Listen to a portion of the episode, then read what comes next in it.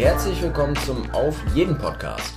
Ich bin Janik Babil und ihr hört jetzt Folge 15 mit Ben Salomo. Ben Salomo ist Rapper und der Host von Rapper Mittwoch. Und wir haben uns einen Abend getroffen, haben drei Stunden miteinander geredet. Und Teil 1 und 2 davon habe ich schon rausgebracht von diesem Gespräch. Ich habe das aufgeteilt. Das sind Folge 13 und 14 von diesem Podcast. Würde ich euch sehr empfehlen, das anzuhören. Und ansonsten, wenn euch das völlig egal ist oder wenn ihr es schon gehört habt, äh, hört euch das hier an. Das ist auch sehr interessant. Die Sache ist, vorher haben wir hauptsächlich über so seine Kindheit gesprochen, wie er aufgewachsen ist in Berlin. Sind ganz viele Sachen so, so zum Vorschein gekommen, die mich sehr überrascht haben. Und jetzt erst in der dritten Stunde von diesem Gespräch sind wir zu seinen Anfängen als Rapper gekommen. Er erzählt, wie Rapper Mittwoch entstanden ist. Das fand ich total abgefahren, wie aus so einer, so einer kleinen Sache zwischen ein paar Kumpels plötzlich so ein Riesending werden kann, Jahre später. Und ja, da geht's jetzt drum. Also viel Spaß.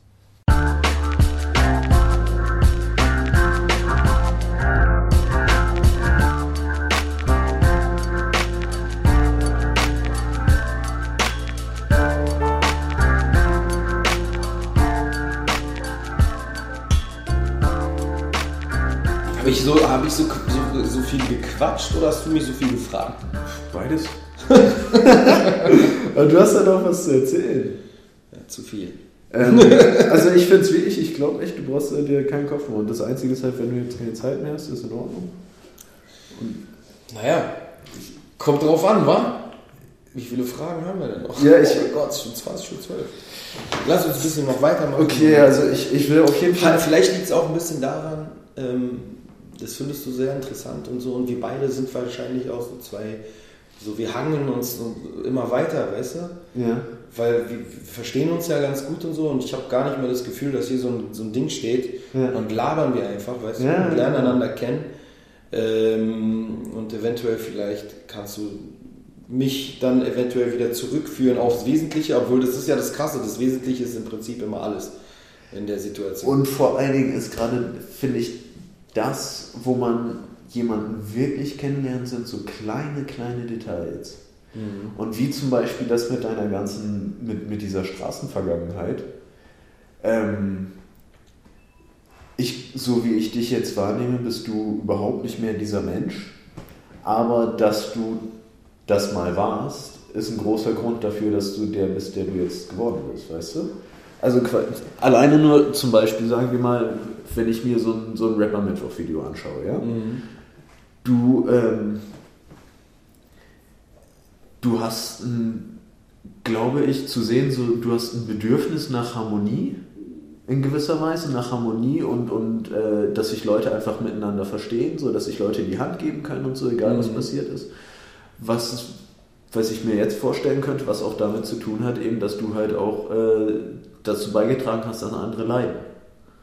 Und, Mhm. dass du, und eben, dass du auch selbst Opfer gewesen bist zum Teil und dass du halt weißt, wie es, wie es ist, wenn, wenn keine Harmonie herrscht, weißt du? Mhm. Ja, ich würde sagen, das ist halt alles. Äh also ich glaube, jetzt mal um den Bogen so dahin zu finden, so dieses Hip-Hop-Ding war für mich auf jeden Fall so eine Art, äh, oder dieses Rap-Ding war für mich auf jeden Fall eine Möglichkeit, aus dieser Situation rauszukommen. Weißt du? Weil, wie gesagt, zu dieser ganz, ähm, zu dieser besonders wichtigen Zeit war ich einfach nicht mehr im System aufzufangen, vom System aufzufangen. Also äh, die Schule hat mich nicht interessiert, die, äh, die, die Lehrer konnten, konnten mich nicht beeindrucken mit ihrem Schulwissen und, äh,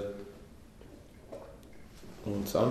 Ja. und, ähm, und dieses Rap-Ding so war eine Möglichkeit, über den Blick nach innen mich selbst zu finden und mir, mir eine Möglichkeit zu geben, irgendwie anders meine Wut oder meine Traurigkeit oder meinen Kummer oder auch meine Freude äh, irgendwie auszudrücken und am Ende irgendwas Positives zu erschaffen. Wie ist es dahin gekommen, dass du gedacht hast, mit, mit Rap kann ich Geld verdienen? Weil, weil das ist ja so eine Realität, du bist, weißt du, das, wo wir jetzt gerade drüber geredet haben, da warst du halt Jugendlicher und so, hast noch zu Hause gelebt, aber irgendwann muss man auch einfach Miete zahlen. So. Wie, Mhm. Wovon hast du angefangen, deine Miete zu zahlen? Wann bist du ausgezogen? Ja, ich bin relativ spät ausgezogen. Ich hatte auf jeden Fall äh, lange Gelegenheit, auf jeden Fall ähm, zu Hause zu, äh, zu bleiben. Ich meine, so bei jüdischen Familien ist es nicht allzu unüblich. Ja? Ja, also das kann man schon als Sohn. Also oft ist es so, dass manche erst ausziehen in Israel, wenn sie heiraten. Echt? Ja, Das wusste ich nicht, okay. Ja, ja, also es ist natürlich äh, nicht unbedingt der Weg, den man hier so einschlägt, aber ich konnte auf jeden Fall, vor allen Dingen, die Eltern lassen einen eigentlich so lange in Ruhe, solange man irgendwas Sinnvolles tut. Und das bedeutet dann am besten, dass man was studiert Ja. so, oder irgendeine Ausbildung macht. Ähm, dass das, was ich tat, für mich sinnvoll war, war nicht unbedingt immer für meine Mutter was Sinnvolles. Aber sie hat halt schon gesehen, irgendwie, äh, ich meine, sie hatte halt den Wandel gesehen, so weißt du, so, ich wurde dann, ich, ich war mit einem Bein sozusagen äh, auf dem Weg, äh, eine kriminelle Karriere einzuschlagen, so. Und dann habe ich gesagt, nee, ich mache Musik. Es war schon, Da, stimmt, das ist was anderes, als wenn du erst sagst, du willst Jura studieren und dann ich mache Musik, dann ist so, ach scheiße Musik, aber bei dir ist so, oh ja, Halleluja, er macht Musik. wenigstens etwas. Ja, ja. Ja, ähm, auf jeden Fall war schon, äh, obwohl ich auch diesen Moment hatte, ich hatte ja eine Ausbildung angefangen als Physiotherapeut. Ach so, hast Und die habe ich geschmissen. Okay. Also es war halt nicht, es war schon so ein Wechselbad der Gefühle.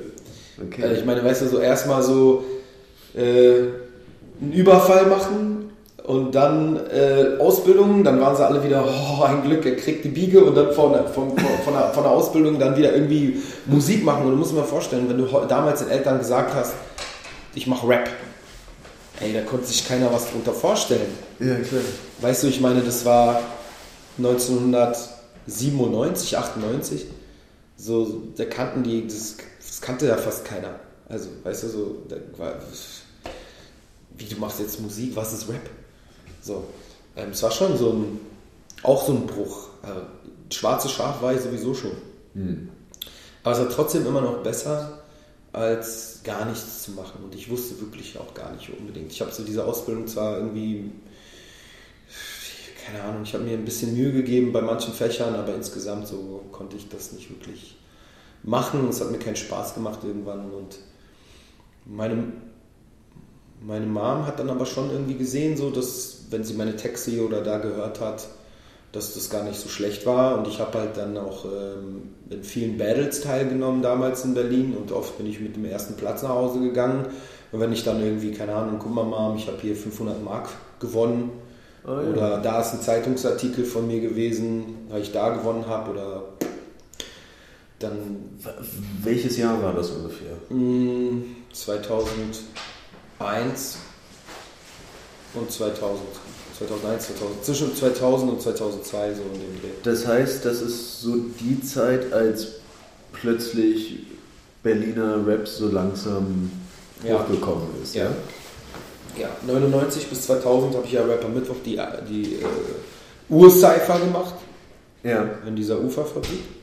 Hast, hast du damals die, die Cypher schon, wie nennt man äh, was, der Host oder? Ich würde sagen, Host in dem Sinne, wie das heute ist, war ich nicht. Ich war einfach derjenige, der den Raum mit ein paar Kumpels geklärt hat, den Raum aufgeschlossen hat, sauber gehalten hat, wieder abgeschlossen hat und äh, im Prinzip den Namen gegeben hat dieser Sache.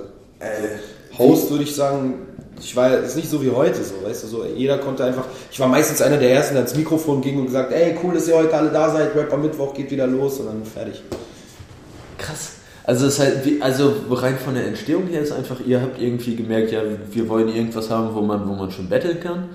Und, und ja, ihr habt einen Raum besorgt, habt mit irgendwelchen, irgendwelchen Leuten gesprochen, bis ihr was gefunden habt. Und dann war es wirklich nur, wir machen auf und Ja, so ein freier Platz für jeden, für jedermann konnte so wie, so wie die ursprüngliche Idee vom Cypher so an der Straßenecke einfach. ja, absolut. bekannt ist die ursprüngliche, absolut ursprünglich. Es war auch alles noch vor Eminem und 8 Mile.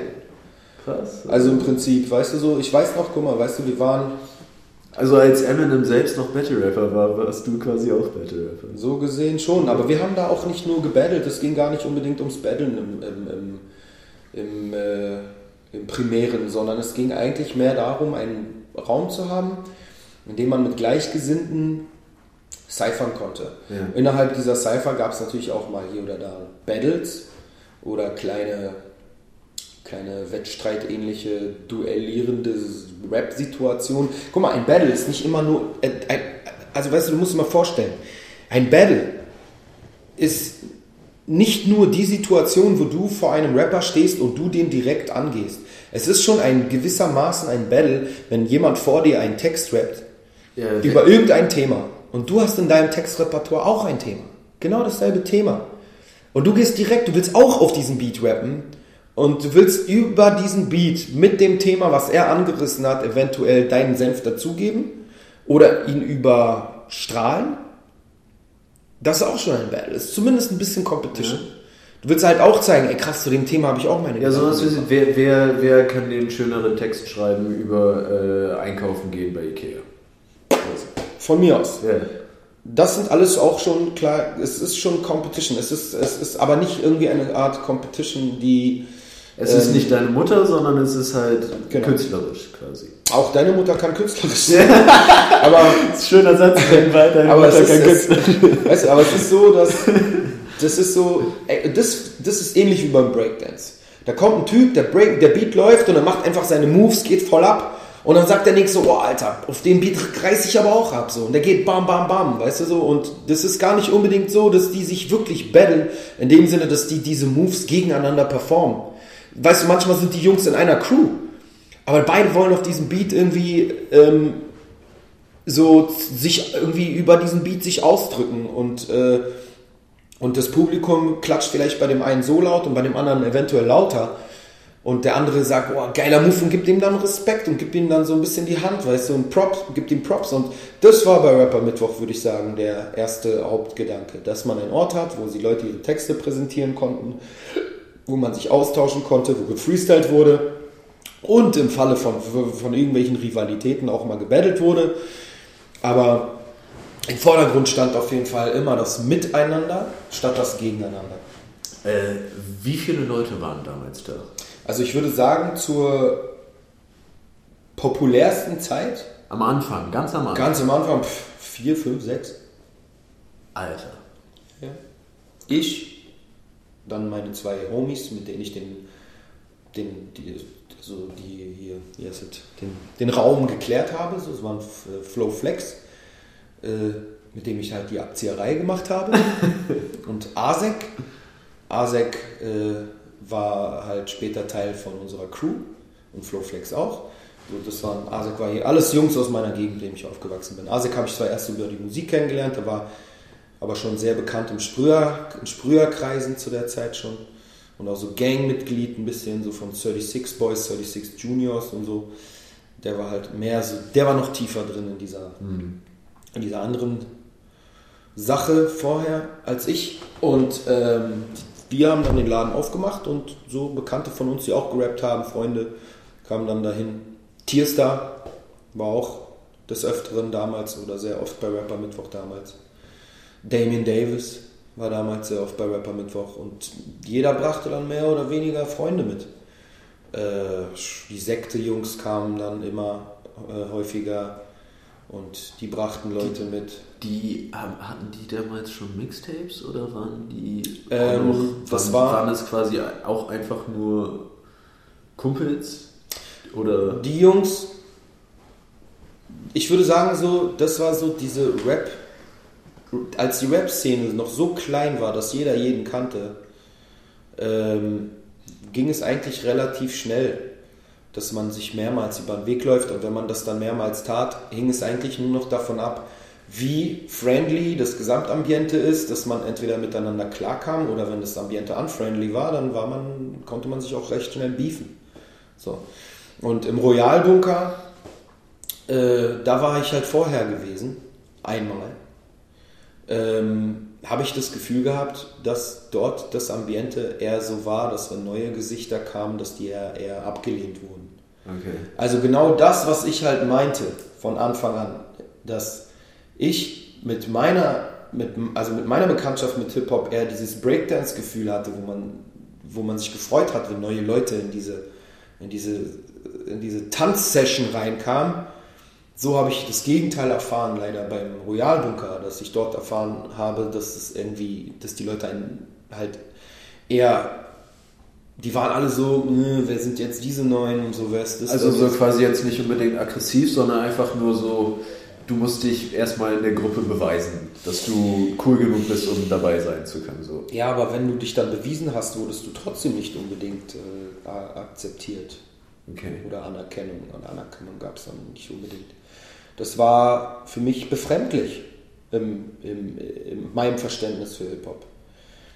In meinem Verständnis für Hip-Hop mit den Idolen, die ich dann in der Zeit schon äh, hatte, wie KRS One und so weiter, die mir dann in ihren Songs erklärt haben, dass äh, Hip-Hop eine Möglichkeit gewesen ist, eben genau diese Barrieren unter diesen unterschiedlichen Ethnien, unterschiedlichen Religionen und Hautfarben und sozialen Schichten zu, zu, zu, zu brechen, zu, aufzulösen, diese Barrieren aufzulösen, hatte ich das Gefühl, obwohl wir hier eigentlich mehr oder weniger scheinbar alle aus demselben Milieu hier kommen, äh, bauen wir hier künstlich irgendwelche Mauern auf. Ich, interessanterweise ist ja irgendwie, glaube ich, diese Ablehnungshaltung ein großer Grund, warum gerade dieses Bunkerumfeld so erfolgreich geworden ist für diese gewisse Phase. Weil damals, weißt du, war noch Spaßrap und Gymnasiastenrap erfolgreich kommerziell und dann kamen auf einmal die bösen Berliner, die man plötzlich den Kids verkaufen konnte. Ja, also ähm, was das mit der Kommerzialität oder mit, der, mit dem, was erfolgreich war, äh, ist halt eine Sache, aber auf der anderen Sache rede ich eher, ich rede eher von der, vom kulturellen Aspekt äh, in, in, der, in der Sache. Und zwar ähm, als im Royalbunker da praktisch jeder sein eigenes Süppchen gekocht hat, und äh, die Leute sozusagen innerhalb dieses Royalbunker-Umfelds irgendwie sich, wo, wo jeder so seine Mauer aufgebaut hat, das hat auch in diesem Zeit, also zu diesem Zeitpunkt ähm, nur für manche Leute funktioniert. Mhm. Äh, alle anderen, äh, viele, die ich auch kenne, meinten, ich war auch mal da und so. Ich hatte das, ich, man, wenn man sich da nicht so wohl gefühlt hat, das ist halt auch etwas, was eine Sache ein, als eine Sache äh, kulturell bremsen kann weil man auf einmal entdeckt, so, dass man sagt, so, ey, irgendwie, das Hip-Hop ist ja voll scheiße. So, man wird ja, ja hier, weißt du so. Und für uns war das dann halt genau diese Situation gewesen, wo ich mir sagte, ey, so, wir brauchen was Eigenes. Wir brauchen einen eigenen Raum. Und, und ironischerweise sind dieselben Leute, die ähm, vorher dort im Royalbunker gewesen sind, kurze Zeit nach, dieser, nach dessen Auflösung bei uns gelandet. Und bei uns wurden sie willkommen geheißen und mhm. ich habe allen, wir haben alle begrüßt und wir wurden irgendwie Freunde. Und, äh, und äh, da war es nicht mehr notwendig, dass man böse guckt und nicht mehr notwendig, dass man. Der, also ich glaube, Fortschritt, der Fortschritt ist immer größer, wenn es regen Handel gibt, mhm. als Abschottung. Ja. Und äh, zwar bewahrt man sich mit einer gewissen, mit einem gewissen Maß an Abschottung, bewahrt man sich eventuell seine eigene Kultur und seine eigene Identität und eventuell seine eigenen Ideen, aber erst durch Austausch werden Ideen äh, weiterentwickelt und dann zu noch größeren Ideen oder zu Bewegungen oder zu ganzen, zu noch größeren Dingen. Ähm, und mal konkret, also bei Rapper Mittwoch, ihr habt quasi, ihr habt da so einen kleinen Raum gefunden, habt einen Cypher mit vier, fünf Leuten gestartet, habt euch Mühe gegeben, bei jedem, wenn dann Typ Nummer 7 und Nummer 8 angekommen sind, die mit einem Lächeln zu empfangen und auf einmal war der Raum voll. Genau. Und Wie lange hat das gedauert? Wie viele waren es irgendwann? Nach, wir haben es damals ja wöchentlich gemacht mhm. und äh, damals gab es auch noch kein Facebook und alles. Es ging halt alles über Mundpropaganda. Ähm, und dadurch, dass die Szene noch relativ überschaubar war, sprach sich das dann bei den aktiven Leuten sehr schnell rum. Und das dauerte keine zwei, drei Monate und wir waren da 20, 30 Leute. Irgendwann auch Zuschauer, Leute, die nur noch nur, durch, nur zugeguckt haben, gesessen ja. haben und den Rappern zugehört haben. ähm, manche haben auch später erst angefangen zu rappen, weil sich zu dem Zeitpunkt noch nicht getraut haben. Nicht weil, nicht, nicht, weil die Atmosphäre unfriendly gewesen war, also wäre. Jeder hätte da ans Mic gehen können, ohne dass er ausgebuht wurde oder so. Aber einfach, weil es gab auch schon viele gute Rapper und manche haben sich einfach vielleicht noch nicht getraut. Äh, Sido hat damals schon nach den ersten, keine Ahnung, zwei, drei Shows, Shows sage ich, nach den ersten drei, drei, zwei, drei Cyphers, äh, wo dann die Sekte dazu kam und wir uns kennengelernt haben und uns plötzlich äh, sympathisch wurden, was ja vorher irgendwie erstmal nicht gewesen war, weil es gar keine, gar keine richtige Berührung gab, ähm, hat er dann irgendwann die Hymne gefreestylt. Also er hat dann dieses Rap am Mittwoch kommt alle Mittwoch, das hat er gefreestylt. Okay. Und das wurde, ohne dass jetzt einer gesagt hat, oh geil, das ist jetzt die Hymne oder so. Das, das wurde einfach so völlig organisch zur Eröffnungs- und Schließungshymne dieser Cypher. Es durfte maximal bis 10 Uhr gehen. Wir haben 8 Uhr aufgemacht, 22 Uhr haben wir meistens zugemacht. Damit haben wir angefangen und aufgehört. Wenn genug Leute reingekommen sind, so um 20 Uhr 10, 20, 20 Uhr 15 haben wir damit angefangen. Und jeder konnte seine Texte rappen, freestylen. Und da entstand der Austausch. Vorher war das immer Westberlin, Westberlin, Westberlin. Ich meine, ich war selber Westberliner, aber ich konnte mich nie mit dieser Abschottungsideologie oder Abgrenzungsideologie anfreunden. Ja. Zu sagen, Westen ist geil und der Osten ist scheiße. Ich bin selber, bin selber aus Israel hierher gekommen. Was soll ich mir jetzt sagen? So? Wofür soll ich mich hier stark machen? Außerdem gab es dann, weil wir eben am Randbezirk Berlin direkt an der Mauer mehr oder weniger gewohnt haben, ganz schnell irgendwelche Kids aus dem Osten, die dann bei uns auf dem Basketballplatz irgendwie mit waren. Oder wir bei denen, weil bei uns dann der Basketballplatz irgendwann von unserem Hurensohn von Hausmeister äh, wurden wir immer verscheucht. Also dann waren wir am Alex und da waren dann Basketballplätze. Dann haben wir mit Ossis Basketball gespielt. Und das war alles cool. Also konnte ich einfach nicht irgendwie kommen und sagen West-Berlin. Ja. Und der Osten fickt den, weißt du so, damit konnte ich mich nicht anfreunden. Und bei uns entstand aber dann das erste Mal eine richtige, ein richtiger Dialog zwischen einigen Ossis und den Westberlin-Leuten. Und so entstand zum Beispiel eine Kollabo zwischen den Jungs von der Sekte und der Typ, der die Fahne des Ostens immer besonders hochgehalten hat, war Gauner und wer die Fahne des Westens immer hochgehalten hat, waren die Sekte-Jungs, obwohl Sido zu der damaligen Zeit ein versteckter Ossi war. Ja. Und äh, so, entstand eine, eine echte offizielle Kollabo, wo ich auch Teil von war von, dieser, von diesem Song. Sommer ist schon sehr geil. Ich weiß nicht, ob du den Song kennst. Nee, kenne ich nicht. Der ist auf, auf Betides Album drauf. Äh, dieses äh, Betide, sein Tape oder so. Und ähm, diese Kollabo wäre nicht entstanden, hätten die sich nicht im, im, im, im in der Rapper Mittwoch Cypher riechen gelernt, sage ja. ich mal. Weißt du? Und Schön. da gab es mehrere Situationen, die so waren. Ähm, auch zum Beispiel ein wesentlicher Bestandteil des Gesamtverbunds von Bassbox ähm, ein wesentlicher damals, also die Leute trafen sich bei Rapper Mittwoch und lernten sich kennen und dann wurden einige von denen dann plötzlich auch Bestandteil von Bassbox. Waren dann auf einmal, hängen dann mehr damit ab und so. Also Rapper Mittwoch war eine Art,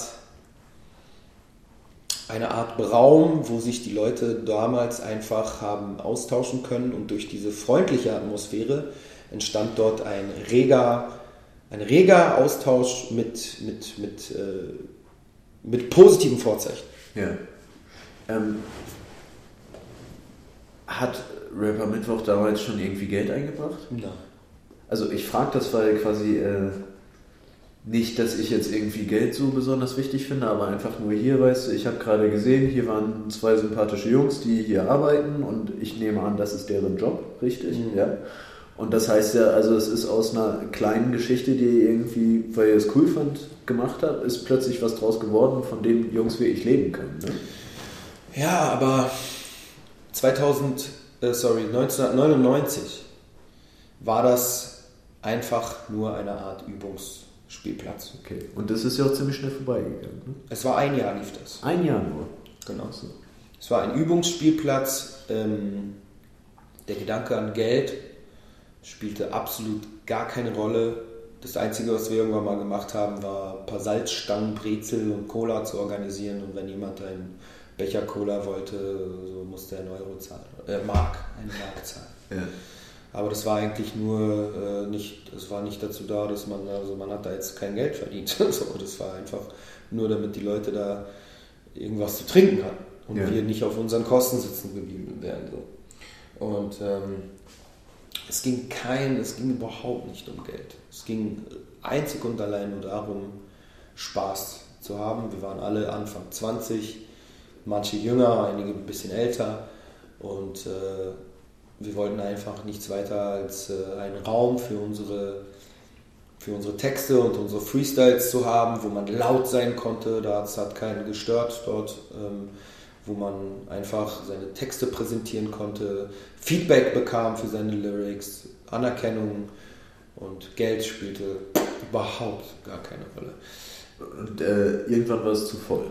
Irgendwann war es zu voll, beziehungsweise es war nicht zu voll, es war einfach so populär inzwischen geworden, dass es auch Leute anzog, die ein wenig, also Freunde, Freundesfreunde von Leuten, die da gerappt haben, die aber halt definitiv aus äh, zwielichtigeren Kreisen kamen. Ah, okay. Und diese zwielichtigeren Figuren, die innerhalb unserer, unserer Cypher sehr freundliche und friedliche Menschen waren, waren aber beängstigend für die Besitzer dieser ganzen, des ganzen Areals. Okay, und deswegen ist es dann. Ja, die kamen dann irgendwann zu uns und meinten, hey, das ist voll cool, was ihr macht und so, aber wir können sicherheitsmäßig nicht mehr so gewährleisten oder ihr könnt das nicht gewährleisten, dass da nicht mal was passiert. Inzwischen sind da ja schon so und so viele Leute und dann gab es einmal so ein Fotoshooting von den Jungs von Bassbox, wo dann halt auf jeden Fall, Bassbox kam ja halt auch aus diesem BC Berlin Crime Milieu. Das war eine sehr berüchtigte Gang äh, zu der damaligen Zeit in Berlin ähm, und äh, obwohl das eigentlich, wenn man sie kannte, alles sehr coole und nette Jungs waren, hatten die auf jeden Fall einen ziemlichen Ruf. Also BC hatte regelmäßig seine Artikel in der BZ und in der Bild für Vandalismus oder für Körperverletzungsdelikte und etc. Und die haben halt einfach dieses Image, beziehungsweise es war halt auch nicht nur Image, es war halt Teil, also Teil ihres Lebens äh, haben sie dementsprechend auch in bestimmten Fotos posierend äh, transportiert. Und dann wurde bei uns in, um, im unmittelbaren Umkreis äh, der Cypher dann ein Fotoshooting gemacht, äh, wo dann da ein paar Leute mit Masken und Macheten standen. Und das hat dann natürlich einige Macheten sehen Veranstalter nicht gerne. ja, also es war ja keine Veranstaltung, es waren halt einfach äh, die, die, es war eine Kommune in der Uferfabrik, weißt du, so, so, so Althippies, die dann, äh, die dann, die dann sich gedacht haben, oh, was ist denn hier los und so. Und äh, dann sind nach dem Fotoshooting sind wir dann zu so einem riesen Trupp zum Bahnhof gegangen, dann haben dann die Jungs dort irgendwie gesprüht und so und dann war ein Polizeieinsatz, der im Prinzip ähm, ja, auf jeden Fall die Besitzer der Uferfabrik äh, irgendwie so beängstigt hat. Obwohl da nichts passiert ist. Ja, aber- aber, es hätte passieren können. Also aber ich kann kann ich schon verstehen. Kann ich mir vorstellen. Genau. Ähm, und äh, du hast, äh, du warst Bestandteil einer Rap-Crew, die Ja. einen Plattenvertrag hatte irgendwann. Naja, wir hatten halt, ähm, also ich war zu dem Zeitpunkt Teil einer Crew namens Flow Joes, das war halt dieser Flow Flex und ich. Ja. Ähm, und äh, wir waren zu der Zeitpunkt bei einem, äh, zu dem Zeitpunkt bei einem Indie-Label unter Vertrag und zwar Articulabor. Aber wir waren jetzt nicht in dem Sinne unter Vertrag mit einem Künstlervertrag oder sowas. So, Wir waren da einfach Teil sehr locker eigentlich äh, dieser, dieses Labels und so. Und dieses Label hat dann ein paar Veröffentlichungen gemacht, aber die, der Fokus dieses Labels lag eher daran, dabei, irgendwie ähm, Sampler zu veröffentlichen. Es hat jetzt nicht irgendwie, äh, war jetzt kein Label, wo uns gesagt wurde, ey, wir, wir bauen um euch herum oder ey, macht mal eure Solo-Sachen, sondern es war eher so Sampler-Label, so, so wie Royal Bunker ein bisschen. Okay. Und ähm, ja, und äh, wir haben da im Prinzip ein paar Veröffentlichungen gehabt, eher so einzelne Songs auf Samplern. Und äh, ja, und nachdem dann Rapper Mittwoch vorbei war, haben wir uns kurz über, also nachdem uns die Leute da gesagt haben, dass wir uns was anderes suchen mussten, äh, müssten, haben uns noch überlegt, ob wir das machen. Wir haben auch eine Veranstaltung noch in einer anderen Location gemacht, aber diese, aber dieses, dieser, dieser Flavor, das Flavor, also der kam nicht mehr auf. Es war halt auch nicht mehr so, also es war halt, war halt nicht das Gleiche, Ja. weißt du?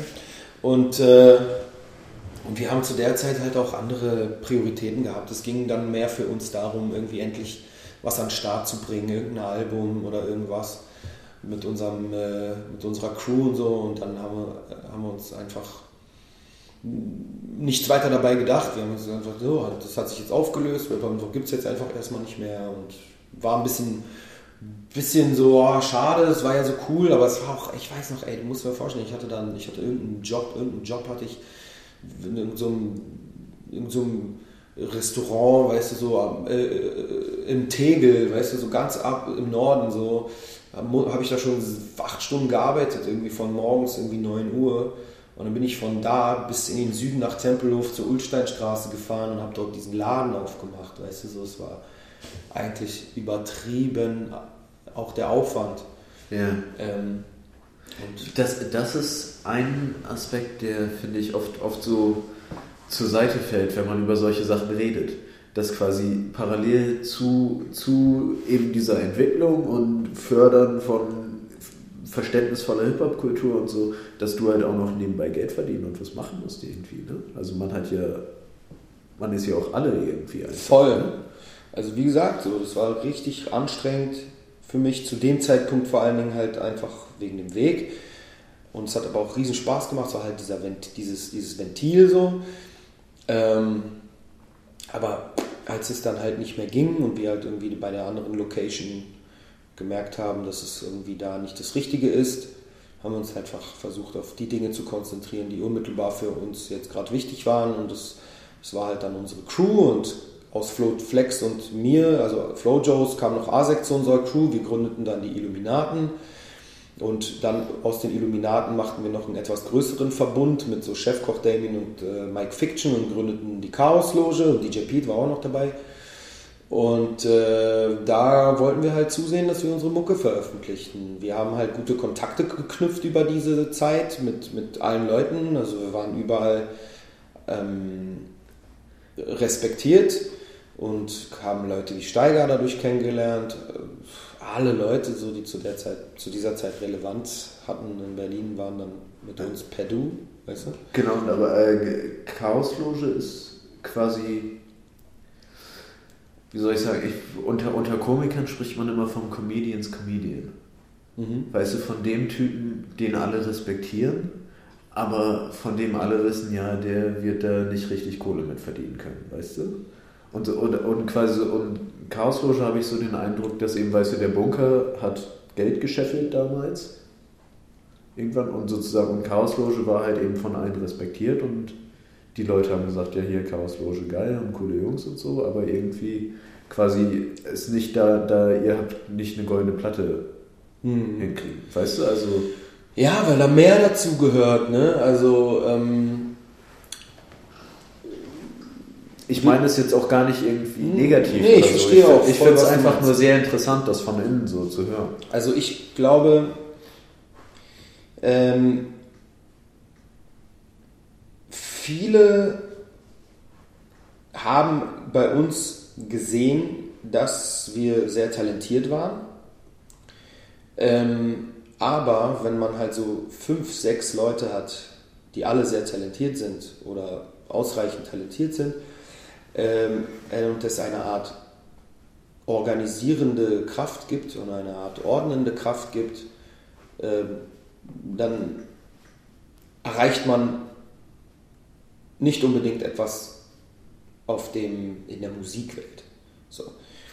Im Royalbunker gab es Steiger. Ja. Steiger war ein bisschen hat da hier und da gerappt, dabei hat sich eigentlich auf das Label-Ding konzentriert. Ich wusste nicht mal, dass Steiger gerappt hat. Er hat sogar ein bisschen gerappt. Sein Rapname war Terror Tiger. und er hat sich ein bisschen, er hat sich mehr auf das äh, Label-Ding konzentriert. Ähm, hatte natürlich äh, mit so Leuten wie Cool Savage, die halt auch äh, schon vorher mit Taktlos für Furore gesorgt ha äh, hatten, auf jeden Fall ähm, Kontakte und auch Erfahrungen äh, sammeln können. Steiger ist halt auch ein bisschen älter als äh, wir gewesen. Und äh, innerhalb dieses Umfelds konnten so Künstler, die erstmal unter dem Royalbunker ihre Tapes veröffentlicht haben, sich selbst verwirklichen und ihre, ihre Musik rausbringen. Ja? Wir aber hatten auch die Möglichkeit, über Royalbunker unsere Musik zu veröffentlichen. Aber wir wollten das nicht. Wir konnten uns nicht mit dem Royalbunker identifizieren. Okay. Das war für uns wichtig. Und ähm, dann haben wir es auf eigene Faust versucht. Und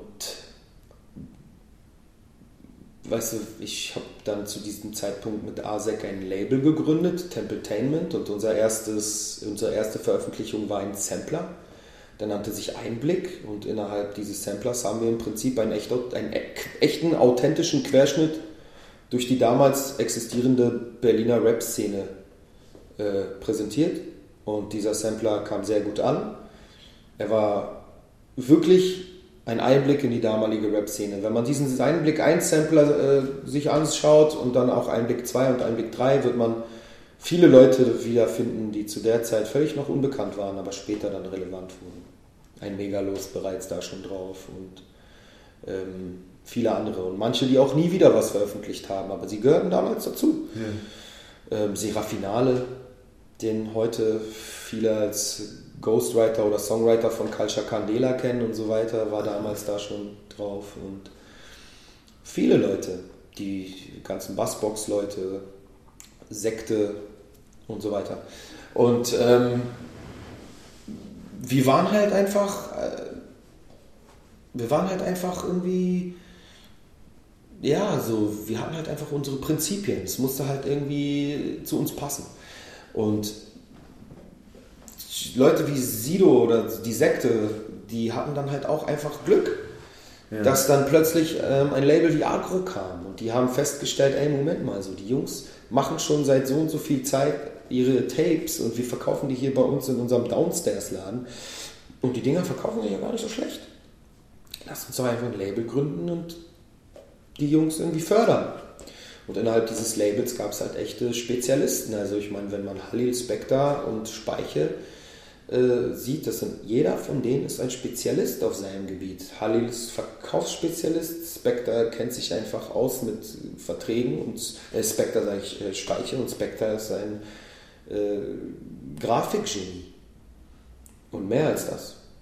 Und ähm, das ist eigentlich, glaube ich, das Erfolgsrezept gewesen, zusätzlich zur Musik. Wenn es anders gewesen wäre, weil ich sage mal so, nicht jeder, der auf Agro rausgekommen ist, ist wirklich hochgradig talentiert. Ja? Aber trotzdem haben die durchaus auch mit weniger talentierten Leuten echt Erfolg gehabt. Ja. Und manche sind, nachdem dann Agro aufgelöst hat, äh, sich aufgelöst hat, haben nicht groß äh, viel Erfolg weiter gehabt. Und andere konnten mit der Grundlage bis heute erfolgreich sein. Daran sieht man halt einfach, dass die Grundlage, die sie erschaffen haben, ein maßgeblicher Faktor dafür war, für den Erfolg. Und bei uns war es halt so, wir hatten, wir, wir hatten einfach äh, gute Texte und wir waren, weiß ich nicht, wir, vielleicht hatten wir nicht irgendwie das, das, richtige Umfeld, nicht die richtigen Beats immer oder äh, nicht, das, nicht, die, nicht die richtige Bildsprache oder das richtige Artwork, Logos. All das kommt dazu. Kann man vielleicht sagen, ihr, ihr wart vielleicht alle gute Künstler, aber ihr hattet nicht die richtigen Businessleute. Wir hatten gar keine Businessleute. Überhaupt keine. Gar keine. Die Businessleute waren ich und Asek. Okay.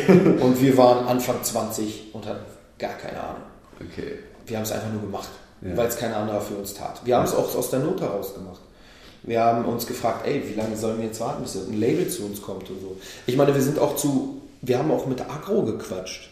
Oder beziehungsweise Agro hat mit uns gequatscht. Aber es war ähnlich wie im Royalbunker. Ihr wolltet nicht. Wir, hatten, wir konnten uns nicht damit identifizieren. Und das hat einen wichtigen Grund gehabt. Weil ähm,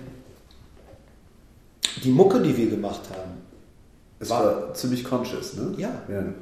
Die war conscious, die war politisch, die war Hip-Hop pur. Äh, und wir konnten uns nicht mit einer, mit etwas äh, so plakativen wie Agro identifizieren. Wir haben Storytelling-Rap gemacht, irgendwelche fiktiven Geschichten äh, gemacht. So, das, dieses, dieser Agro-Stempel, da hätten wir uns voll verändern müssen, um dem gerecht zu werden. Ach so, war das. Also, die haben nicht gesagt, wir veröffentlichen euch so, wie ihr jetzt seid, sondern wollt ihr mitmachen, ihr seid gute Texter. Wie wäre es, wenn ihr mal äh, irgendwie zehn Tracks über, über Ficken schreibt? Nee, es ist nicht so, dass die uns irgendwie. Äh, so weit ist es ja gar nicht erst gekommen. Ach so, okay. Es ist eher so weit gegangen, dass äh, wir, wir hatten ja mit, mit, mit Halil viel zu tun, einfach durch, durch unsere Zusammenarbeit. Er hat für, für den Vertrieb einiges für uns gemacht, für, für unsere CDs. Und mit Steiger ja auch. Also wir hatten überall, konnten wir unsere Kontakte und konnten, im Royalbunker haben sie unsere CDs verkauft, bei Downstairs haben sie unsere CDs verkauft und somit hatten wir halt mit allen Kontakt. Ähm, die haben halt auch gesehen, dass manche Veröffentlichungen von uns sich gut verkaufen oder relativ gut für die damaligen Zeit, für, die, für den Aufwand. Aber äh, wir konnten es uns einfach von uns aus nicht vorstellen. Mhm. Es geht gar nicht darum, dass die zu uns kommen und sagen, ey, schreib einen Text über Ficken oder sowas. Es geht einfach darum, dass wir nicht finden, dass es möglich war, dass, dass, dass wir Songtexte wie Tempelritter äh, unter einem Dach namens Agro veröffentlichen können. Äh, bereust du das im Nachhinein? Nein. Nein. Nee. Weil das war nicht mein Weg. Es war nicht unser Weg. Ich weiß nicht, wie es den anderen Jungs bei, bei unserer Crew, in, innerhalb unserer Crew geht. Aber das bereue ich nicht, nein. Weil wir sind uns treu geblieben und das ist cool. Der, und, der, der Punkt ist aber der. Ähm, das Konsumverhalten in Deutschland, welches immer auch stark gelenkt ist von den Medien, ähm, hat dafür gesorgt, dass der Konsument ab dem Moment, als er den Stempel Berlin Rap gehört hat, etwas ganz Bestimmtes erwartet. Yeah. Berlin Rap hieß von dem, von dem Zeitpunkt an Agro-Sound, taktlos, Bassbox, das war der Berlin-Sound. Wenn da Leute waren, die einen anderen Sound hatten, der sich ganz andere, anders orientiert hat, wurde man gar nicht wahrgenommen. Das, das Erste, was man gehört hat, auch von Medien, von Leuten, die Kritiken schreiben und so, war, das klingt gar nicht wie Berlin. Also das zeigt halt einfach, es wurde was erwartet. Man musste aus Berlin so oder so klingen. Wenn man das nicht getan hat, dann gehörte man nicht dazu, wurde man weniger, bekam man weniger Aufmerksamkeit oder bis hin zu gar keiner. Und ähm, das ist ein riesiger Unterschied, den ich persönlich als Konsument von Ami-Rap äh, anders empfunden habe. Wir waren damals so, wenn wir, wenn wir New York Rap gehört haben, ähm, haben wir so tief gegraben und uns war egal, ob da jemand anders klingt. Es hat uns nur interessiert, dass wir den gefunden haben. Verstehst du, was ich meine? Ja, wobei ich denke, dass es auch. Äh, also, ich war damals noch relativ jung, aber ich denke, wahrscheinlich war das auch damals schon was, was eher nur so für, für die Heads, weißt du, für die Hardcore-Fans wahrscheinlich war. Oder also meinst du nicht, dass der Mainstream auch bei Ami-Rap halt gedacht hat, ja, was weiß ich, New York ist halt. Aber von was für einem Mainstream reden wir, wenn wir von 2001, 2002 sprechen? So, da ähm, war das Juice-Magazin und die Backspin, finde ich, immer noch Magazine für Heads. Ich meine, die Größenordnung zu dieser Zeit war noch gar nicht so groß. Und ich finde, wenn dann gerade etwas, also ich erwarte objektive Objektivität. Ja. So. Und ähm, ich habe nicht die Source gelesen. Also vielleicht ist es auch mein persönliches individuelles Ding. Ich habe nicht die Source gelesen. Ich, ich konnte kaum nicht gut Englisch genug, um das zu machen. Ich habe innerhalb meines Milieus, meines Freundeskreises, und die waren alle sehr krasse Plattendigger und CDs, die haben alles gesuchtet. Ähm, innerhalb dieses Milieus kam ich an alles ran. Ja. Und deren Einstellung war immer so gewesen, es ist neu und ich will wissen, was es ist. Es ist aus New York, cool. Es ist aus, keine Ahnung, LA, cool. Es ist scheißegal. Es ist Rap. Es ist eine neue Perspektive. Der macht es anders als der und das ist auch gut so, weil ich will gar nicht, dass der genauso klingt wie der. Und das ist ein bisschen der Unterschied. Ich, ich glaube, ein, ein Riesenpunkt damals, wo ihr dann wahrscheinlich einfach echt Pech hatte vom Timing her, war, dass quasi mit dieser ganzen Akroschiene ähm, ist zum ersten Mal so dieses Hip-Hop als Bad Boy-Ding so in die Medien reingekommen. Und für einen Typen, der eine Zeitung verkaufen will oder der will, dass das 15-Jährige bei einer Echo-Preisverleihung reinschalten, weißt du, für den ist natürlich so, uh, die bösen Jungs sind auch bei uns dabei, also guck mal alle zu, weißt du? Ja, ich meine, das ist halt genau das Ding. Es ist halt dieses äh, typische, worüber wir vorhin gesprochen haben. Es geht halt um darum, das lässt sich halt einfach natürlich viel einfacher und plakativer vermarkten. Ja. Und, ähm, und alles andere war zu diesem Zeitpunkt für die Medien, wenn es aus Berlin kam, uninteressant. Unser Sound klang zu diesem Zeitpunkt einfach, wir waren wirklich eher so wie, weiß ich nicht, wir haben eher über Themen gerappt wie Wu-Tang oder sowas, weißt du, was ich meine? Und äh, unsere Attitude in unseren Videos, wenn wir dann welche gemacht haben, hätte auch noch eine Art Straßenattitude oder so oder Bad Boy oder sowas hätte das äh, eventuell ausgestrahlt. Aber ähm, der Zeitgeist zu der Zeit, der, der war einfach ein anderer. Ja. Und ob das nun passiv so war, von, äh, aktiv so war oder passiv oder gelenkt oder alles zusammen, äh, darüber können wir sicherlich lange diskutieren. Aber für uns, ich hätte mir, ich, ich wäre mir albern vorgekommen, wenn ich über Gewalt gerappt hätte oder über irgendwelchen Drogenkonsum. Ich würde, ich, ich finde das albern. Ich würde, ich, weißt du? Ja. Äh, Aber es zeichnet dich ja aus, ne? ja, also Also, was ich zum Beispiel auch immer sehr denke, äh, bei Leuten, die sich so verkaufen, egal in welcher Kreativform das jetzt ist, also halt im Comedy-Sektor gibt es ja auch einige, die bewusst sagen, ich mache jetzt hier eine bestimmte Sache, damit es ge ge gekauft wird. Und das Ding ist ja, man kann ja auch, auch wenn man sich verkaufen möchte, kann man damit trotzdem scheitern. Das ist ja scheiße. Also wir haben Ähm, zu dem Zeitpunkt einfach ähm, nicht darüber nachgedacht, was sich verkauft oder sonst was. Wir sind aufgewachsen mit Sachen wie Keep It Real und Keep It Real hat für uns äh, bedeutet, ähm, dass wir das reflektieren, was wir erleben und was wir innerhalb- unseres Milieus und Umfelds sehen und erleben. Und vor allen Dingen äh, da unsere Prise Selbstreflexion und ähm, Moral mit reinfließen lassen.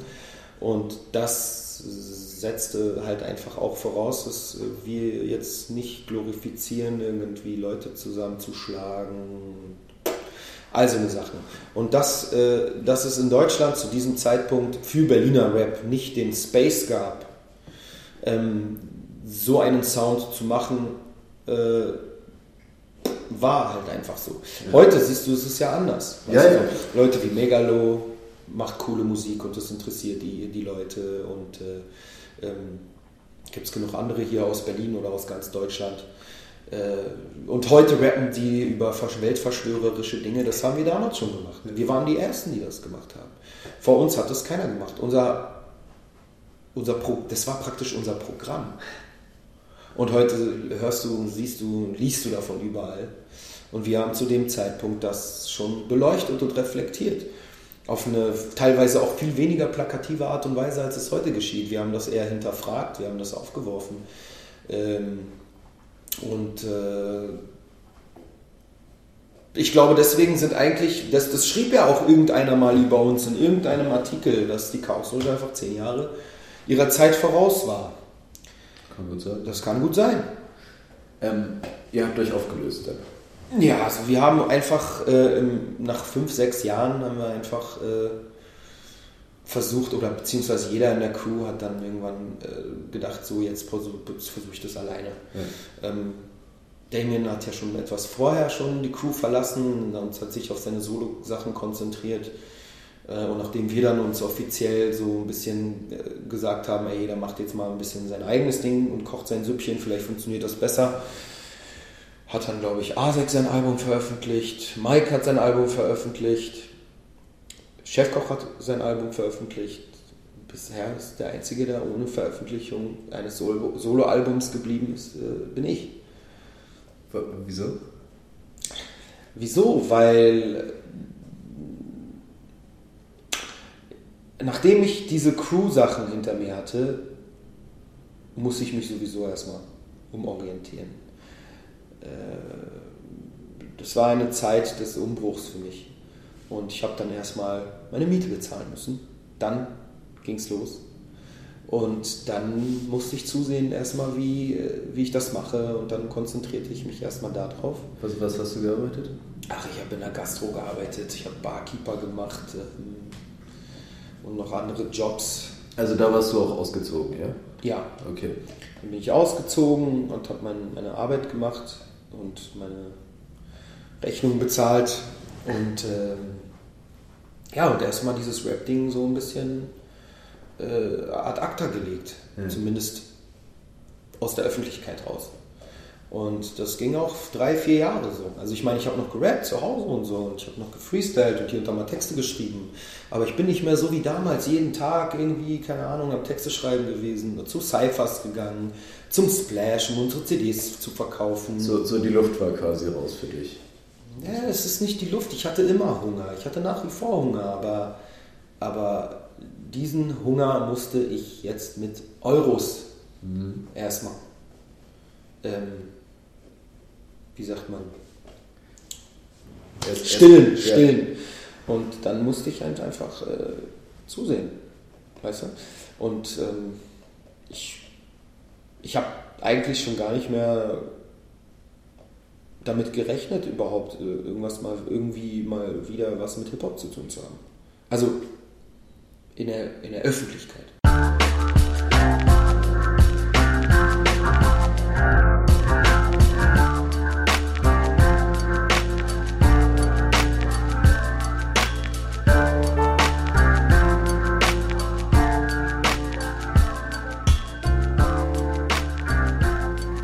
Das war der dritte und letzte Teil von meinem Gespräch mit Ben Salomo.